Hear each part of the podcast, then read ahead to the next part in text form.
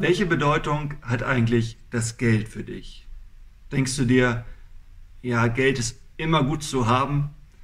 Denkst du dir vielleicht auch gerade in Bezug auf die Zukunft, auf die unsicheren Zeiten, in denen wir leben, ist es besonders gut zu haben?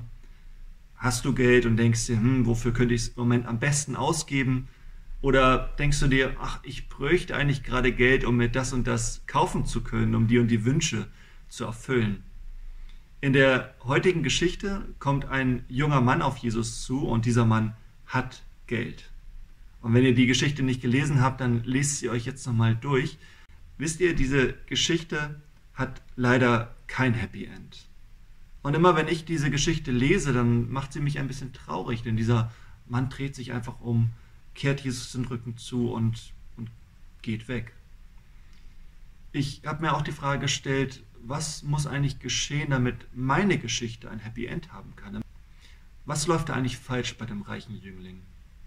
Ich glaube, das Problem bei dem reichen Jüngling ist, dass sein Besitz, sein Geld für ihn kein Diener mehr ist, etwas, das ihm dient, sondern es, ist sein Meister geworden.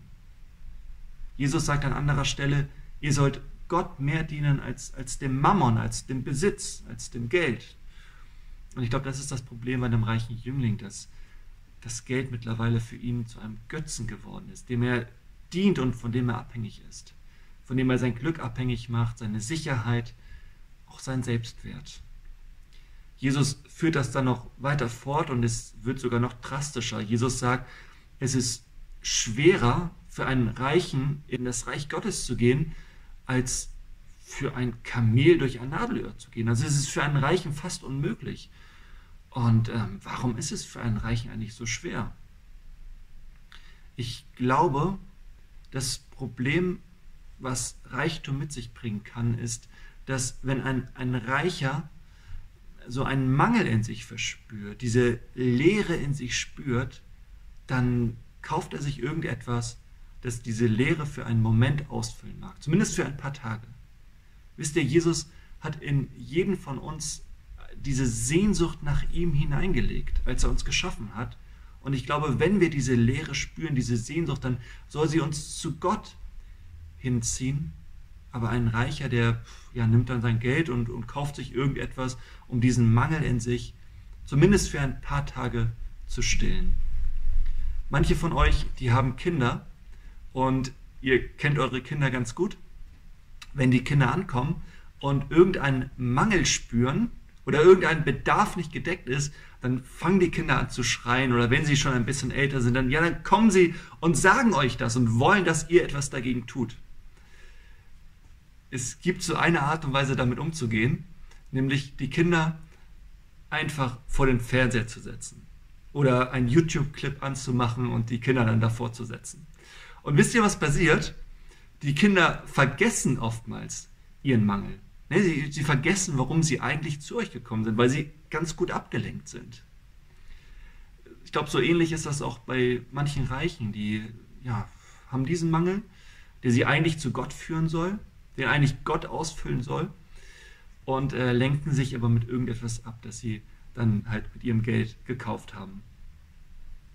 Jesus sagt ja in Vers 15, wenn ihr so werdet wie die Kinder, ja, dann ist das Reich Gottes für euch bestimmt. Und in Vers 25 sagt er, wenn ihr halt so bleibt wie dieser reiche Jüngling, dann, dann, dann könnt ihr nicht in Gottes Reich kommen. Und ich würde mich so gerne für das Erste entscheiden, wieder so zu werden wie ein Kind. Wisst ihr, als ich ein Kind war, dann habe ich, da habe ich mich viel freier gefühlt, da habe ich mich viel losgelöster gefühlt, da gab es noch nicht so viele Dinge, an die ich denken musste und ich habe mich viel unabhängiger und freier gefühlt. Und manchmal würde ich mir wünschen, dass es heutzutage wieder genauso wäre glaube, Jesus bietet mir das an. Wisst ihr, ich habe auch als kleiner Junge, als, als Kind, habe ich Zeitungen ausgetragen und ich habe ich hab jeden Monat so an die 100 Mark verdient. Aber wisst ihr, was mit diesem Geld passiert ist? Das Geld kam auf ein Bankkonto, wo eigentlich mein Vater der Kontoinhaber war. Wie konnte ich das mit mir machen lassen? Ich konnte es nur deswegen mit mir machen lassen, weil ich wusste, dass es mein Vater gut mit mir meint und dass mein Vater mich immer versorgen wird. Und ich würde diese Einstellung so gerne wieder haben.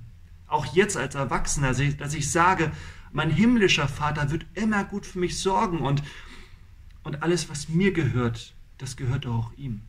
Ich habe ihm eines Tages mein ganzes Leben übergeben. Ich habe ihm auch mein Geld übergeben, das, was mir gehört. Ich habe ihm alles anvertraut. Und ich würde mich so gerne als ein guter Verwalter der Güter und der Gelder betrachten, die Gott mir geschenkt hat.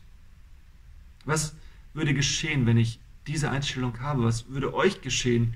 Ich glaube, wir würden uns wieder freier fühlen und wir würden uns erlöster fühlen.